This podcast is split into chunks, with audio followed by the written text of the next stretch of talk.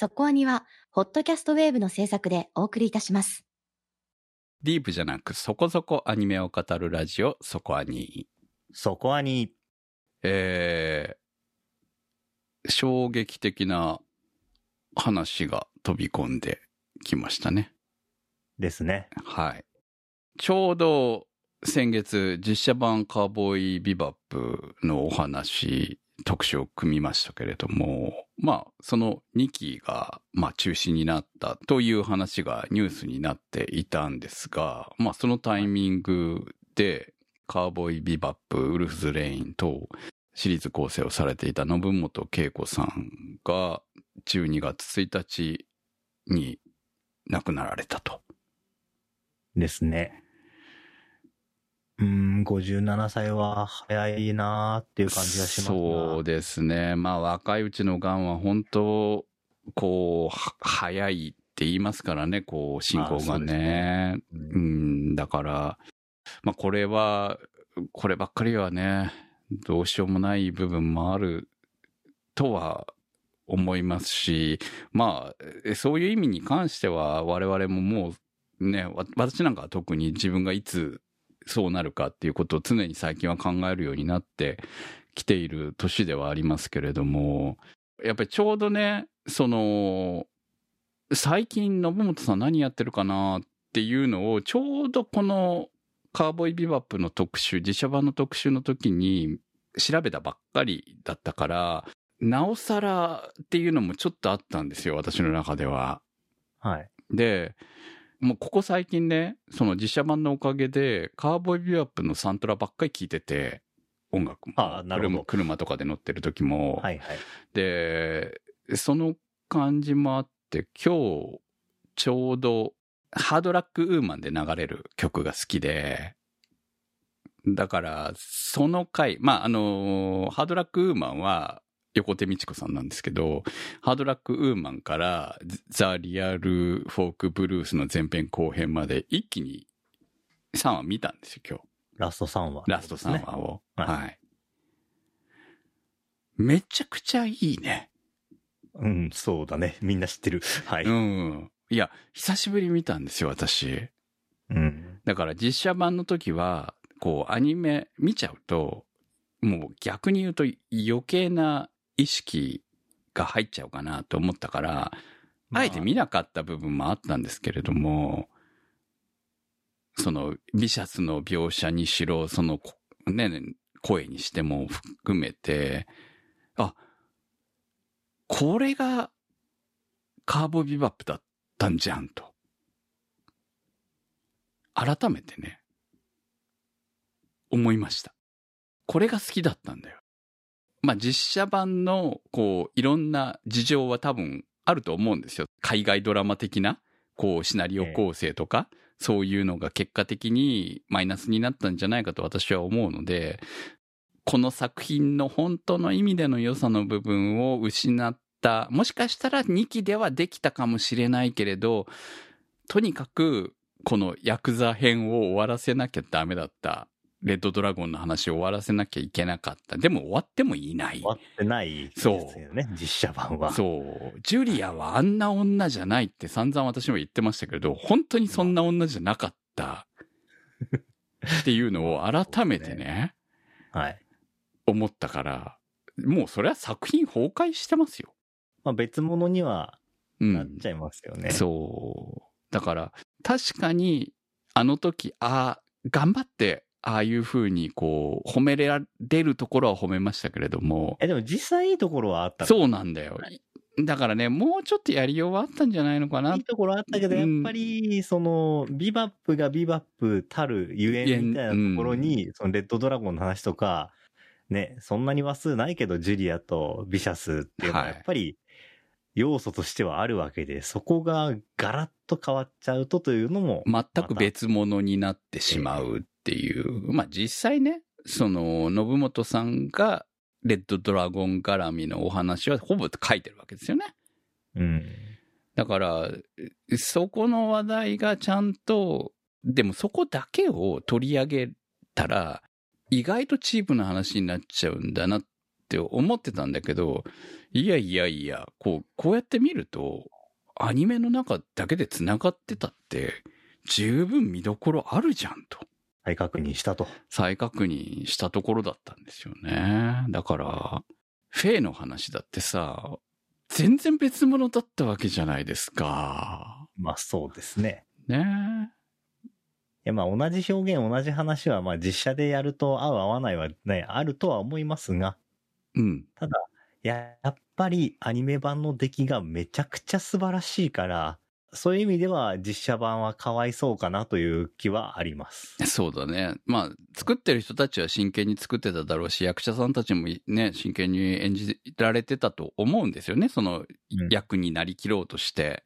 だからこそ、なんかこう、すべてが悲しい物語に終わっちゃったなっていう気はするし、まあ、私たちの中ではこう、私たちの中ではまあ、ある種、山ちゃんのスパイクの声が聞けるっていうのは、ある種の幸せではあったし、最後にエドの声も聞けてよかったなとは思ったけれども、まあ、結局物語がきちんとできないと意味がないんだなっていうことを今回改めてテレビシリーズを見直して思ったところでありました。はい。ということで、今月やらないと言ってましたけれども、カーボーイビバップの特集をやりたいと思います。あ、はい。わかりました。はい。はい。これは、いつでも喋れるんじゃないですかね。はい。好きなエピソードをぜひ投稿していただければと思います。12月26日配信の特集、まあ25日締め切りになりますね。の特集で、えー、懐かしアニメ特集、はいうん、テレビアニメ版カーボーイビバップの特集をやります。はい。ということで、行きましょう。今日の特集は、エウレカ、公共紙幣エウレカセブンハイエボリューションです。エウレカ公共紙幣エウレカセブンハイエボリューション失われたレントンと再会するためエウレカはスカブコーラルを生み出しその中に仮想世界を何度も作り上げたしかしその試みは失敗しその影響でアネモネのいるこの世界では多くの人々が死に世界は崩壊寸前まで追い詰められることになったそしてアネモネがエウレカを連れ出した結果、スカブコーラルは崩壊。仮想世界に生きていた人々は創造主を失い、この世界へと受肉し、姿を現すことになった。これが、後に言われる大融合である。スカブコーラルから出現した人類はグリーンアース。旧来の地球人類であるブルーアース。スカブコーラルの崩壊とともにその能力を失ったエウレカはただの人間となり、双方の運命を狂わせた存在として、憎悪を一身に集める存在となった。そして、10年が過ぎた。テレビアニメ公共紙幣エウレカセブンは2005年より全50話を放送し、2009年には劇場作品公共紙幣エウレカセブンポケットが虹でいっぱいが公開。そして2017年より新たにスタートしたのが劇場版公共紙幣エウレカセブンハイエボリューション。第一作ハイエボリューション1はレントン視点から見たエウレカとの出会い。2018年公開の第2作アネモネは消失してしまったレントンと再会するため何度も世界の創造と破壊を繰り返すエウレカを少女アネモネが悲しみの淵から引きずり出す。そしてエウレカはレントン不在の世界で生きることを決意した。エウレカセブンを再進化させるために作られるハイエボリューション3部作の最終章です。はい。ということで始まりました。今日の特集は、エウレカ、公共支援エウレカセブンハイエボリューションです。はい。3部作、えー、3本目になりました。いよいよ、えー、物語としては最終回としていいのかな？そうですね。エウレカの話は、はい。これで終わったと思うんですけど。まあ、エウけどシリーズ完結、エウレカ最後の旅って、えー公式サイトに書いてありますからね。辛い人生だったね。まあ、そうですね。今回の話は、いやまあ、アネモネから続くお話なわけですよね。はい。いや、でもこれ分かり、すごくこう一発で分かる人たちって、いるのかな？まず物語の設定的なもの。え、設定とか、うん何がどうなっては、ままあ説明はね、ない、あ、うん入ってるんですけどね、ちゃんとね。うん。うん。わかると思いますけど、うんただまあ、わからない人とか、な、なんだったんだろうって思うところがちょこちょこある人も、まあ、いてもおかしくないなというのは思います。そう。一応ね、こうパンフレットとか読めば、あ、なん、なるほど、こういうことだったんだねっていうのは、まあ、比較的わかるし、公式サイトにもわけ、比較的わかりやすいように説明はしてあるんですよね。まあ、つまり、そのぐらい保管しないとわかりづらい部分もあるんじゃないかなと。うーん、でもまあ、アネモネ見てればわかるだろうっていうのは思いますけど。あまあ。ね。うん。アネモネを見たけど忘れてるだったら、うんちょっと、まあ、アップアップするかもしれないですね。うん。らそういうな意味でも公式の方は、一生懸命フォローしてるってことだと思うんですよ。そういう意味でね、結構ね。まあでも完璧にアネモネの続編ですからね。そうなんですよね。でもまあ物語としては正しい終わり方をしたんじゃないですか？物語としてというか、僕は作品としてエウレカというキャラクターにどう向き合うかというのをすごく誠実にやったなとは思うんですよ。ああ、なるほどね。確かにね。うん。いや、エウレカが大人になるっていうことは想像しなかったじゃないですか、我々は。ええ。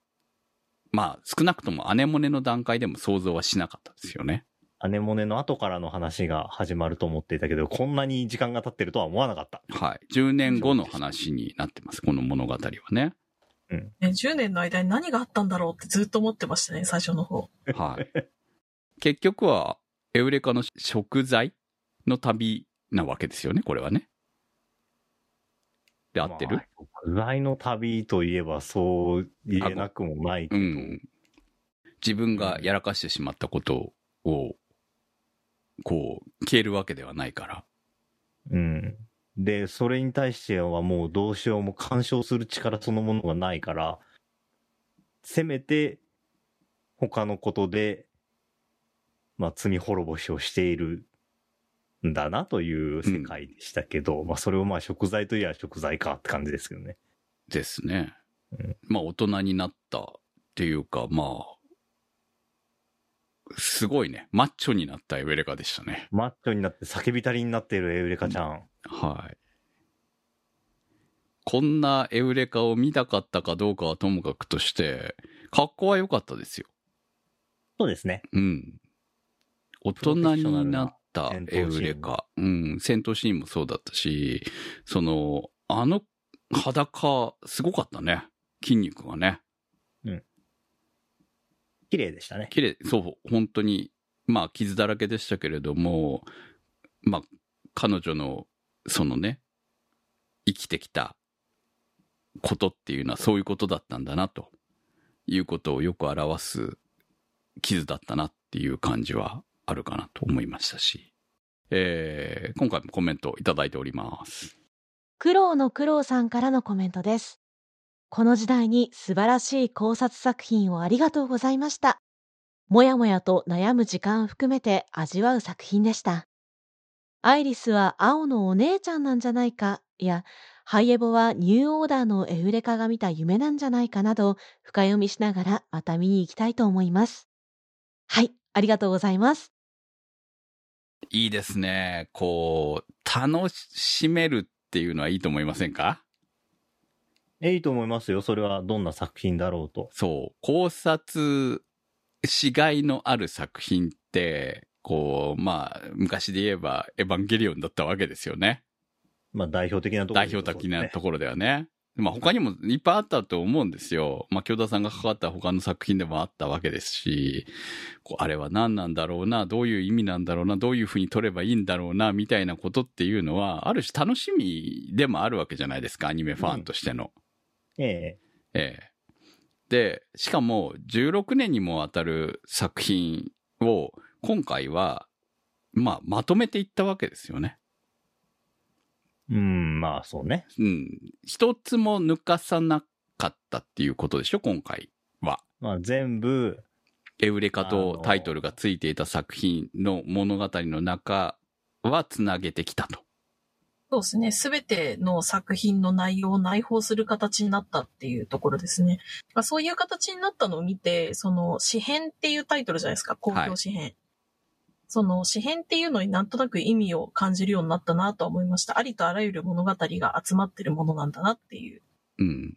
認識になったというか。その、当初ね、テレビシリーズを作った時に、そういう風な結末を迎えるとは、と、まあ、絶対思ってなかったはずだと思うんですよね。当時はね。16年前は。でも、最終的に、それが、この、公共詩編というタイトルに、こう、落ち着くという風なことができた？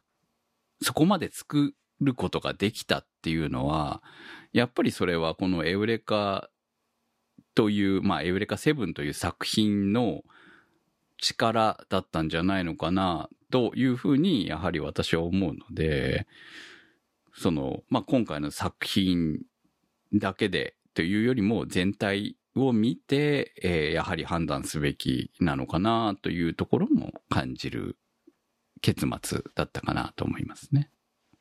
ふしゅんさんからのコメントです。思い起こせば2005年、日曜日朝7時に放送していたエウレカセブン。当時は朝7時からすごいアニメが始まったなと思っていました。完結となる今作は旅を通してエウレカは人として、アイリスは新たなエウレカとして、エウレカとアイリスがお互いを補完し合い、成長する姿が印象的でした。印象的といえばメカです。川森さんに加え、伊豆淵さんに大河原さんとすごいメンバーが揃いました。ニルバーシュもラブレスもかっこいいですが、大河原さんデザインのウルスラグナ、オデッセウスは一目でわかる大河原デザインでこれまたかっこいいです。エウレカの旅は終わりましたが、レントンとの新たな旅が楽しいものになるように願っています。そして前の作品も見返して、また劇場に行こうと思います。ありがとうございました。いやー、メカに関しては、今回、大河原さんが出てきましたからね。そうですね。重鎮も重鎮ですよ。はい。なぜ自分がね、依頼されたのかっていうのをちゃんと分かってデザインできる。さすがですよ。以前インタビュー言ってますけどね。本当にね。やっぱりあのー工業デザインから来ているだけのことはあるのかなと。あとアニメでしかも手書きでやるためにどう、パンフレットによるとね、手書きでやるっていうのを前提としたメカデザインを考えるとか、やっぱりその辺ってこう、ね、若い人ってやっぱりどうしてもこう、凝りたがるじゃないですか。うん。でも、それだと、ね、CG だったらいけても、手書きだと限界があるんだよね、やっぱりね。で、そこを前提として描くっていうのは、やっぱ、さすがね、重鎮だけあってっていう感じはありますよね。ただ、やっぱりエウレカセブンのメカニックっていうと、やっぱりちょっとガンダムと違うとか、パトレーバーと違うとか、そういうところがあったんですけど、そこら辺がちょっと薄くなったかなというのは僕は個人的にも思いますが。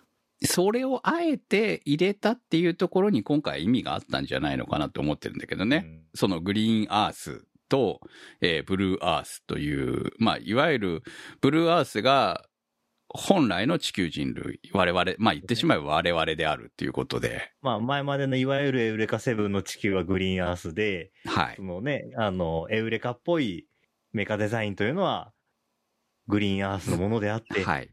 ブルーアースの技術が紛れたら、こういうことになるよというふうな、ね、うんそういうコンセプトだと思うんですけど、そうだと思いますけどね、確かにね。そうそうそう。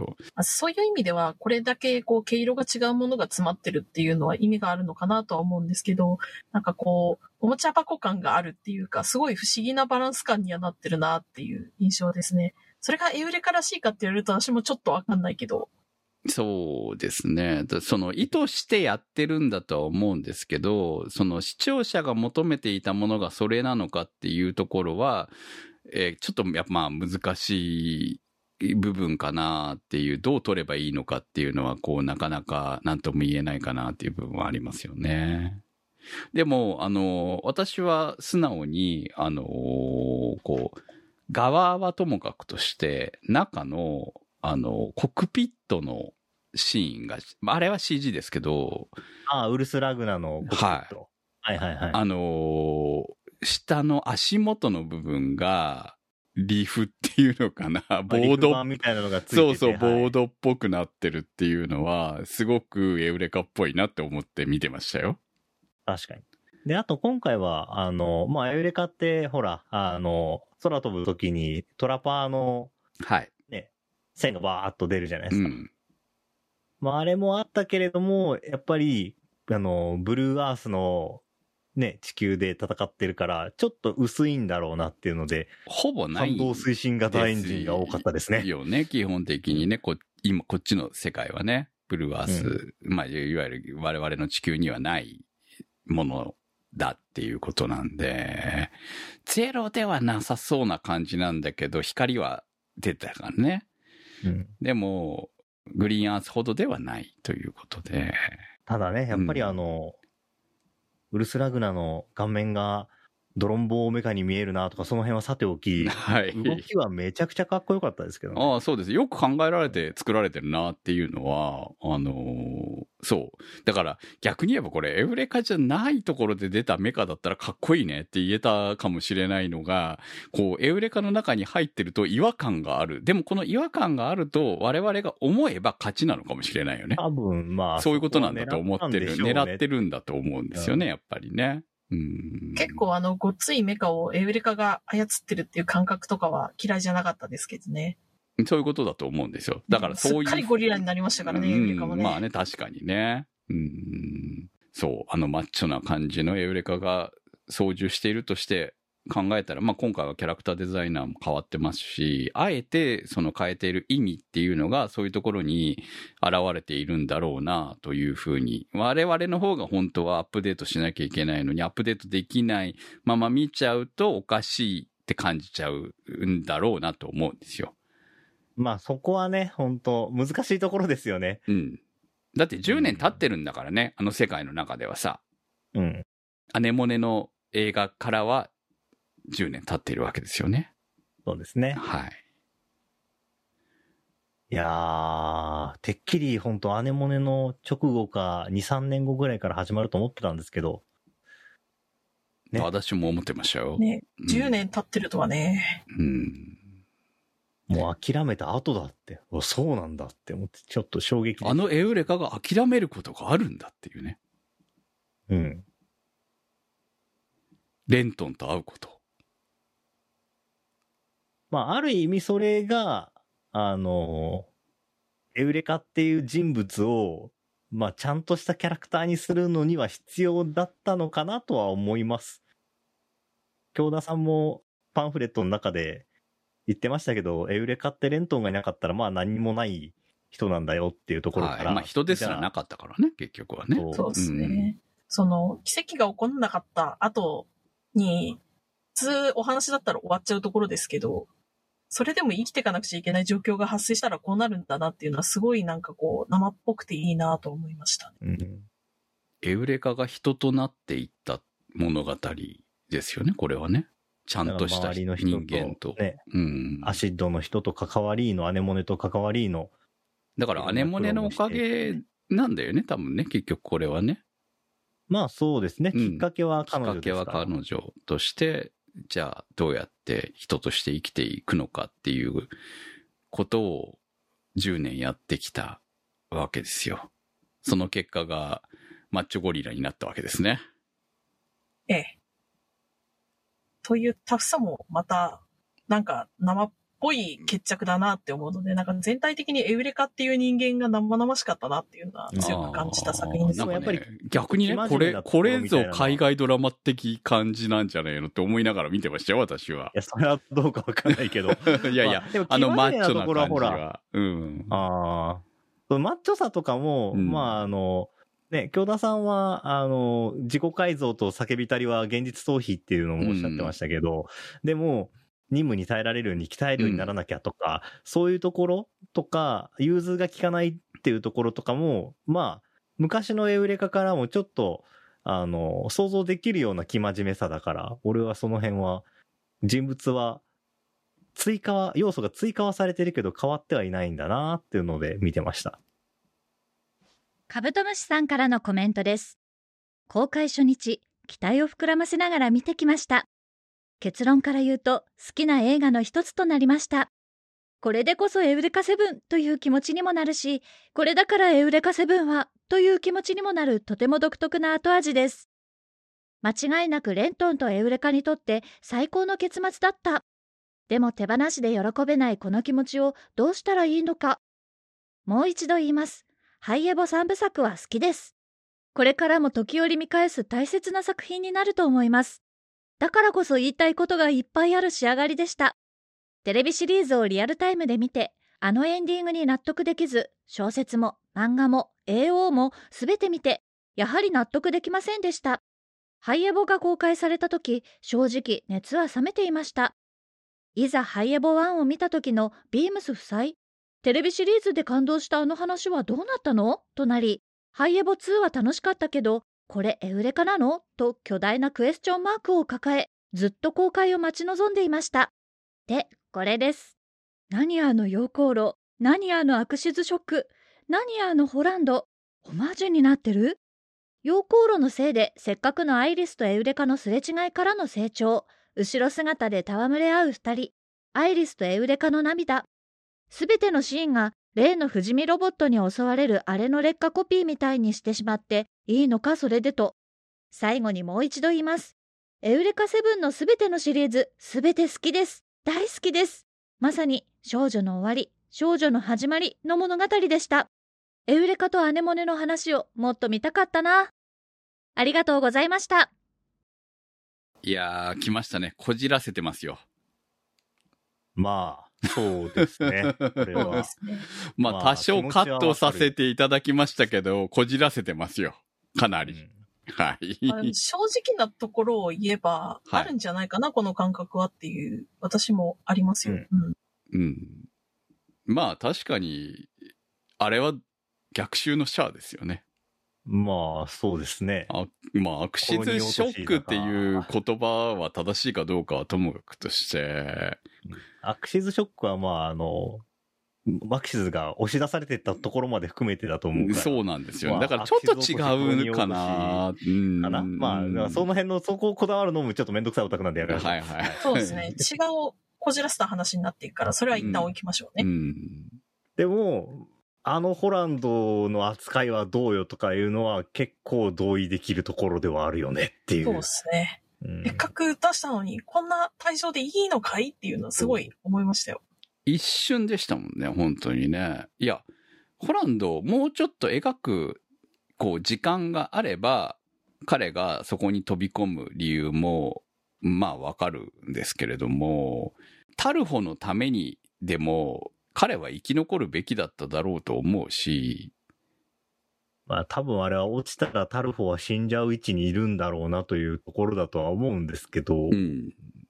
でも、そこら辺はこっちがおもんばかって寄っていかないと理解できな納納得できないないってとそうなんですよ。いうところなんで、その辺はやっぱり、そう、なんかね、死に損みたいな感じになっちゃったなーって思うんですよね。うん別に死に場所を彼は求めてたわけではないわけだし、えそういうふうにして考えると、うん、テレビシリーズよりも、こう、ホランドの死に方はちょっとやっぱり納得いかないっちゃ納得いかないですよね。う。うんんと、息汚くあってほしかったなっていう気持ちは強いです。そう。だって、あのホランドですよって思うわけですよね、やっぱりね。うん。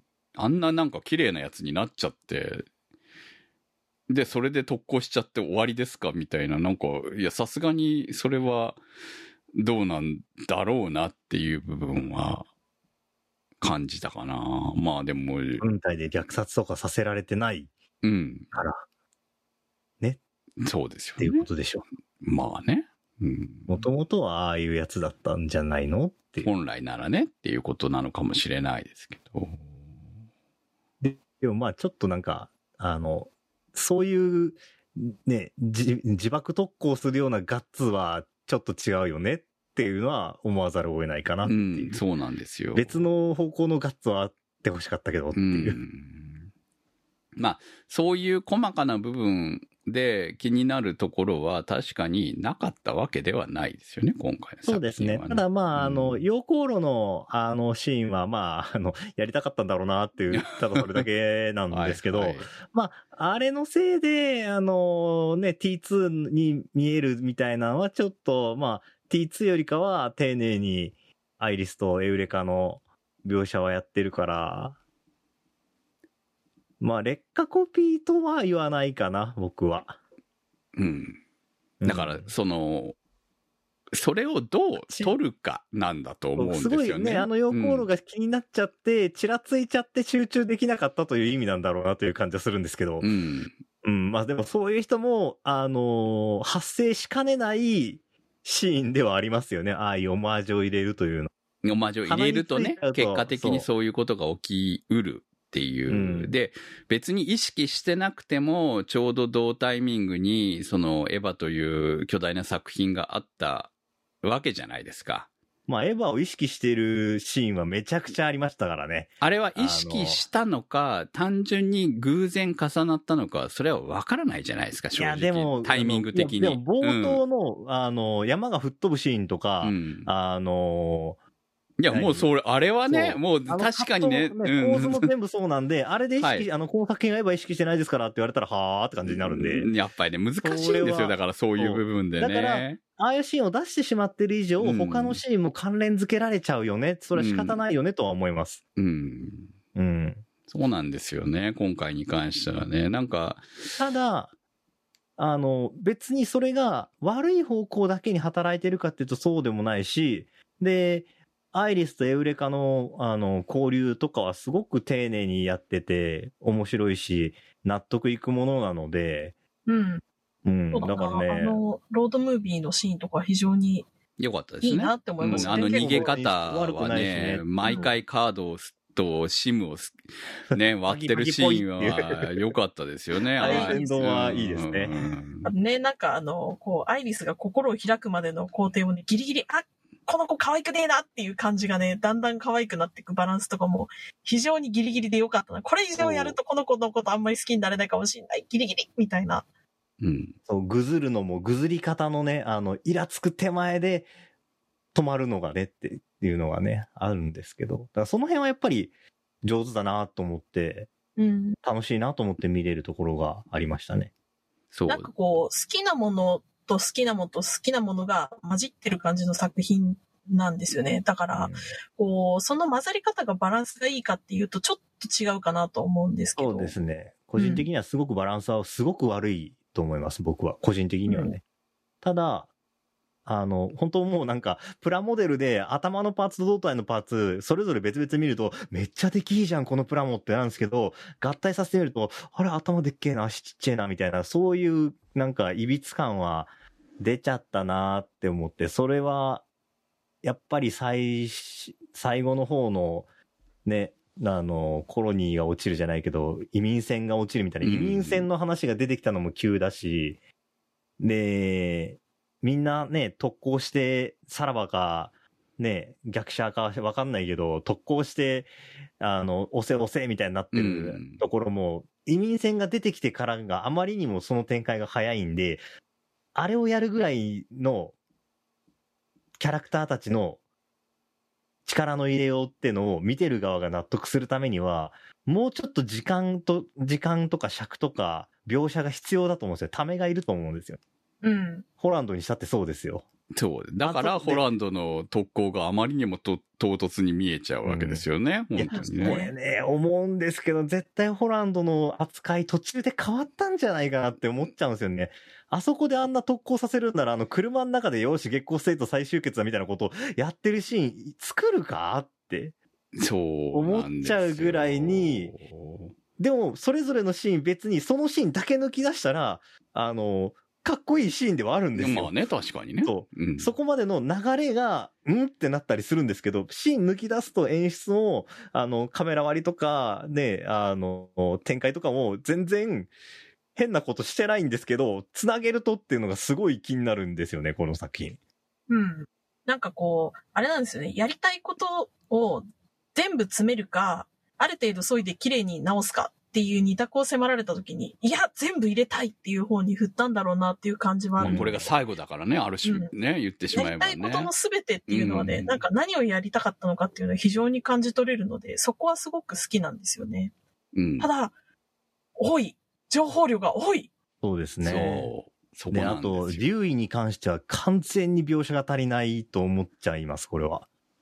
うん、デューイはね、デューイをどう受け取るかっていうところが、こう、だってデューイの言葉もメタ的な部分があったりとかするじゃないですか、物語を受け取る視聴者と、ね、みたいな感じの部分もまあ含めて。そうですね。だただ、メタ的じゃないところも含めて、あの人がそこまで、あの、エウレカを必要に追い追いかけて、で、うん民族自決じゃないけど、うん、そういうことをするっていうところまで行ってしまった過程が表現されてるのが、もうそれこそ夜寝て起きたら世界がなくなってるかと思って寝れなかった。でも、エウレカの存在を知ったらそれがなくなったんだっていう、そこの2箇所だけなので、まあ、それは言ってしまえば、その前のアンネモネの中から繋がっているといえばそうなわけですけどね、結局はね。でも、それを、こう、視聴者がパッて理解できるかって言われたら、デューイの苦しみを理解することが、理解理解する、理解することはできるんですけうんど、共感できるまでいかないんですにいかない。その、その時間が足りないって感じ。そうです、そうです。かな？うん。ただなんか、すごく、こう、エウレカを追い詰めるだけの悪役みたいになっちゃってるのは、残念だったかなっていう感じはありますよね。うん。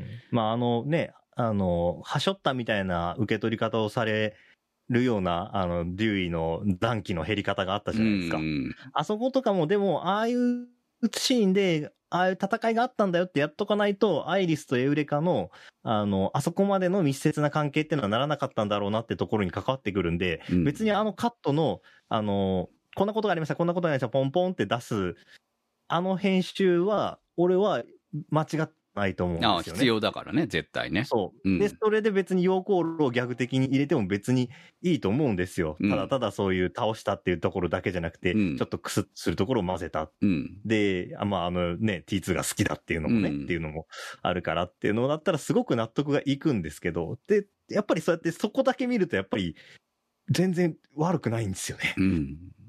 うん。でも、獣医を全体で見ると、こいつ足りなくないかなってすごく思っちゃう。もあの、デューイの苦しみをうん視聴者が共感したいんだよ。共感したいんです。したいんですけど、させてくれないんですよね。そう。だって、山ちゃんの熱演を共感したいんだよ。そうですね、モノローグがとても、とてもとてもうん。いいのに。そう。めっちゃわかるんですよ。わかりたいんですよ。うん。あの、そこまでするだろうっていう気持ちになりたいんだよ。そんなことがあったんだったら、自分は一体何者なんだっていうことをずっと考えてるわけでしょ？そう、ずっと考えてるんだったら、じゃあ、それだったらそこに何か、あの、まあ、例えばう、ん。ね、自分たちが死ぬことでしか、ぞあの、被造物っていう設定を覆せる行動がないっていう結論に至至る前に、じゃあ、エウレカと君は今同じ次元に存在して別々に行動して、エウレカに危害を加えるようなこともできる存在になってるんだから、うん。それはもう、あの、人だよと。そう、そう、マシ機械人形ではなくて、人間じゃん、キャラクターじゃなくて人じゃんって言ってあげたところに、いやでもっていうシーンが一つ入るだけでかなり印象は変わると思うんですけど、うん。そこがないんですよね。そうなんです。だってエウレカだって人になっちゃったわけじゃないですか、言ってしまえばそうねう。だから。で、ここで面白いなって思うのが、あの、プログラムされたって言ってたじゃないですか。はい。でも、エウレカが人間になったのはなぜかって話になると、10年間なわけでしょ？そうですね。でもその10年間っていうのはエウレカが、あの、エウレカの中で無から有を作り出したんじゃなくて、アネモネやアシッドの人たちと関わりを持ったっていう他の環境、他の人のつながりから得た情報で10年間人間に、人間足り得たわけでしょ？そうですね。まあ言ってしまえばね。これって、そう、これって、じゃあ、プログラムで動いてる、周りの、自分以外の周りのプログラムで動いてる機械人形との違いって、そんなにあるかって話に、一応考察としてはできるんですよ、これ。うん。人間が自自我を持ってるその自我ってなんだって話になった時に、今までの生活とか、周りの環境から出てきた性性格？うん。によって自分の行動は自分で選択しているように思ってるけど、でも全く同じ環境、全く同じ人生を歩んできたらどうなりますかねっていうところで、それってやっぱりお前がお前を作ってるんじゃなくて、環境がお前を作っているということは、お前はお前なのかっていう、なんかそういう話に、まあ、一応ぶっちゃけわかりやすく言えばエウレカとアイリスの違いなわけじゃないですか。そうです、そうです。何もなかったエウレカと、ちゃんと最初から最初から、うん、おはい両親としてが、まあ、愛情を受けて育った愛情を受けて育ったアイリスとの違いが、同じエウレカを受け継ぐものとしても、うんこうこれだけ違うものになれるっていうそう。わけですよね、結局ね。そううんだからデューイのあの結論に対する、あの結論を肯定する何かもう一押しがあったら、デューイの、あの、全員で自殺するしかねえっていう話には納得がいくはずなんですけど、そう。そこまで言ってないのがね、もどかしいんですよ。うーん。めちゃくちゃ面白うそうな話やってるんですけど、そうですね。エウレカ側はそれが成功してるのに、デューイ側がねっていう。まあ逆に言えば、エウレカだけはやりきりたかったって感じなのかな。そうなんだろうな。で、まあタイトルエウレカだしね。まあ確かに。そこをやりきってくれたのはありがとうございますってすごい思うではあったけどね。だから、エウレカはすごく魅力的な人物になったと思うんですけど、そうですね。うんエウレカとアイリスは良かったですね。んで、アネモネはもう前回主人公ちゃんとやったから、あの、いいサブキャラにきちんとちゃんとなってたなと思うし、そうですね。あ、指輪あるんだっていうのを何とも言えない気持ちになりながらニヤニヤしましたけど、はい。うん。まあそう考えるからこそ、その、ホランドとデューイのこの二人が、そう、もっと見たかったなもっとうんね、こう、もっと深く見たかったかなといそうう、そその結末に至っていいんだけど、その結末に至るまでが、納得させてほしかったんですよね。うんい至らなかったかな、ちょっとももったいなかったかなっていう感じは。でもかといってそれを描いていたら、もう、人シリーズ必要だったんじゃないかっていう気もすんだよいね。うレベルですよね。ね多分映画主役の話一本あってもよかったのだかもしれないらね、デューイを、デューイというタイトルで本当は必要だったんだよ。このエウレカの前に。まあ、それができたら、納得。そう、4部作にし。て、デューイが主人公、まあ、デューイとホランドでもいいよね。だからその兄弟の、こう、物語が、一つ、10年間を一切エウレカを出さずに、出さずにポランドの話で終わるみたいな。そうそう、それをやってれば、多分、何も考えずに納得できただろう。んけれども、まあ、それはできるかどうかそれは無理でしょうまあね、そうに そうそう。そうそう。ねそれを、その実際に作ることを許してはもらえないだろうと思うわけですよね、うん実際にね。その予算的なものも含めて。そうですね。そう。となれば、まあ、こういう終わり方になったのかなと。そう。そうですだから、カね。ブトムシさんの感情はすごく、なんか、俺は理解できてると思う。共感できてると思う。うん。うん好きなんだしさ、エウレカ、今回のエウレカもめっちゃ好きなんだけどさ、もっと見たかったよね、とかね。うん。うん。ちょっとかけたよね、みたいな。もったいないな、みたいな気持ちがいっぱいあるなっていううん。感じですかね。パチンコパチスロで追加の新作アニメーションが作られることを。でも、それは別物だと思うからね、やっぱりね。でも、ハイエボリューションのやつだったらあったみたいですよ。ああ、そうなんですね。はいでもね、やっぱり、私は物語は映画で完結すべきだと、まあ映画でもあテレビでもいいから思う、完結すべきだと思うので、あのーまあ、最後のね、シーンは良かったですけれども、うん。まあそれで言えば、エウレカの話は確かに終わっあの、ちゃんと描いて終わったから。そうそう、勝ち逃げしちゃったからね。そうですねう。ん。だからまあそれでよかったんじゃないかと思うけど。そうう。んあの世界はあの後どうなったんだろうなっていうところは疑問は残りますが、いろいろと。大変だろうなと。大変だけど守られはしましたからね。守りたいものだったから、うんあれは。そう。いやでもね、ちょっとね、見てみたい世界ですよね。いや、大変だとは思うんだけどさ、その、想像から作られた、ね、こう、グリーンアースとブルーアースの、こう、で、しかブルーも、アースですら想像されたものかもかもしれないわけじゃないですか。それを言えばね。うんアイリスがいいように導いていくんじゃないですかね。まあ新しいエウレカとなってね。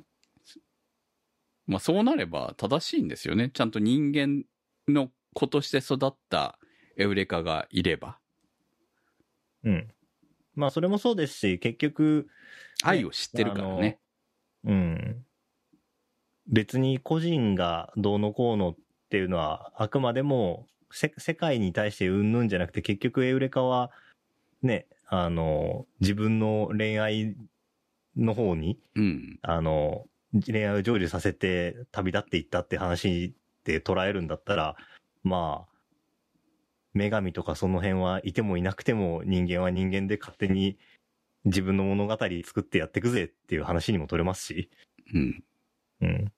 だからエウレカはねちゃんとレントンと一緒に、あの世界から消えるということが正しい終わりなんですよ。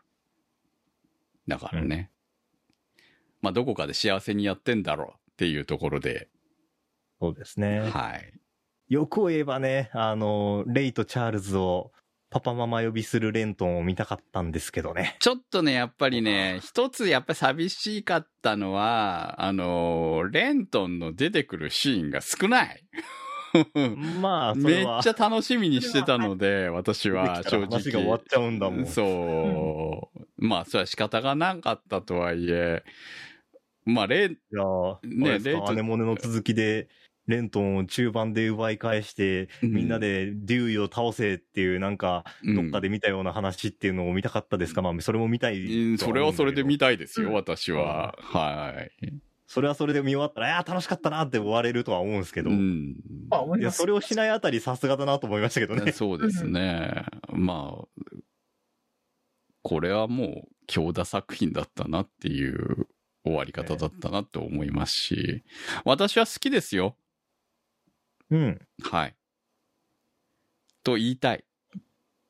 まとめて私も好きですよ。そう。あの、いろんな、こう、なんていうのかな。いろんな不満も含めて、もう正直言えばね、いろんな不満も含めて、私は好きです。そううん。言える作品に出会えてよかったなと。そうですね。なんかこの、この歪な感じっていうのもね、すごくエウレカらしいのかなっていうふうには思うので、うん。それ全部でエウレカって好きだったなっていう気持ちにななりましたね、最後まで見て。そう。まあ逆に言うとね、ほら、エヴァがあんなに綺麗に終わっちゃったわけじゃん。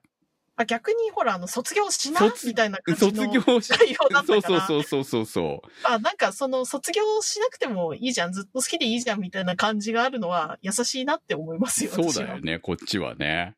うん。俺はこれでいい、これはこれでいいと思うんですよ。そう。そういうふうに思える作品に16年間付き合えたっていうことは、また一つの、こう、エヴァとは違った幸せだったんじゃないのかなというふうに思いたいと思います。そうですね。まあとにかく長い作品が完結するってなんかやっぱり感慨深いですね。ですね。はい。はい。まあ、これを機会にね、テレビシリーズ見直してみたりとかするのも面白いんじゃないかと思います。今日の特集は、エウレカ、公共紙幣エウレカ7ハイエボリューションでした。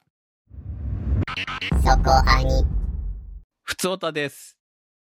ひひさんからのお便りです。フラ、フラダンスを見てきました。吉田玲子さんの脚本はまとまりが良く、安心して鑑賞できました。お仕事アニメ、震災復興アニメとしてのリアルな設定とファンタジーの一面があって、これらの塩梅が良かったです。派手な展開はありませんが、ラストシーンは盛り上げてきます。主人公の秘話が知った笑顔になれる秘密とは？劇場で確認しましょう。私、泣いてしまいました。ありがとうございました。フラフラダンス。なんと、来週の特集に決定しました。はい。ということなんで、来週もひひさんコメントお待ちしております。はい。えー、水島総監督ですからね、非常に期待して、あの予告映画館行くと流れてますよね。あれだけでもう面白そう。面白そうでしょ？ね。うん。まあ公開中なので、えーぜひ見に行って、こうね、水島監督ですから期待していいと思いますので。つおたのコーナーでした。そこアニ。そこアニサポーターズ募集。そこアニの運営を応援していただくサポーター制度、そこアニサポーターズ。1週間1ヶ月のチケット制で応援していただいた方のお名前を番組内でご紹介いたします。好きな作品の特集に合わせてのスポット応援も大歓迎。チケットはそこアニ公式サイトからご購入いただけます。サポーターの皆様には毎週特典音声「そこアニサイド B」をプレゼントま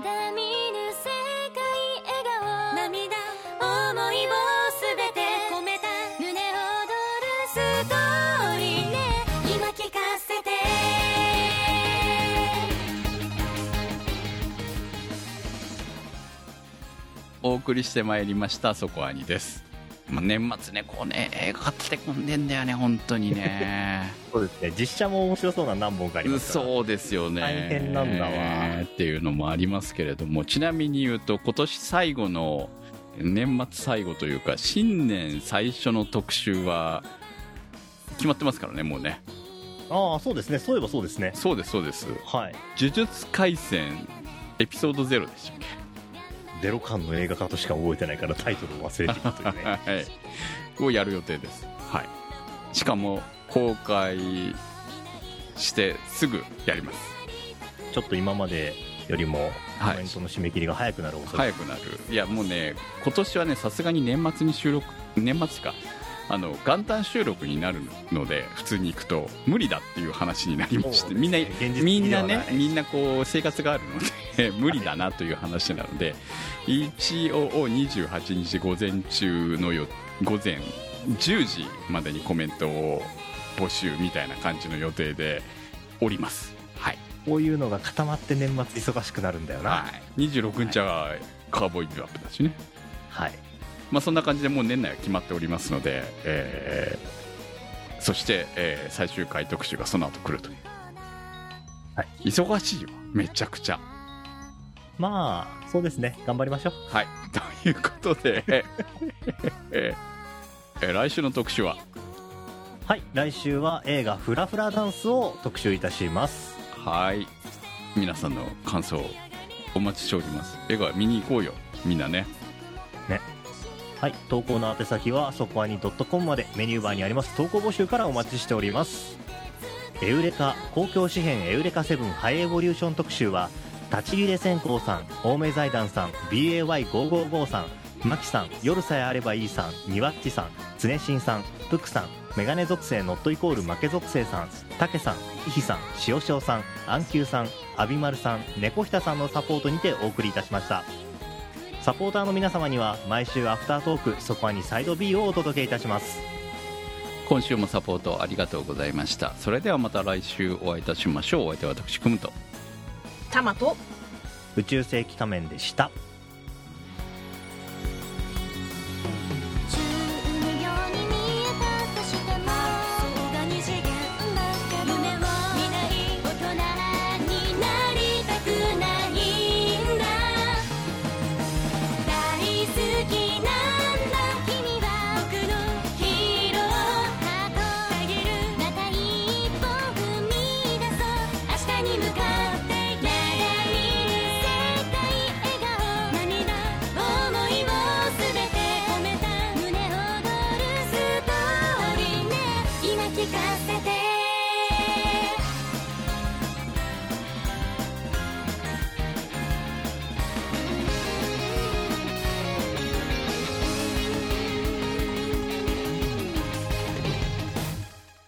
そこはには、ホットキャストウェーブの制作でお送りいたしました。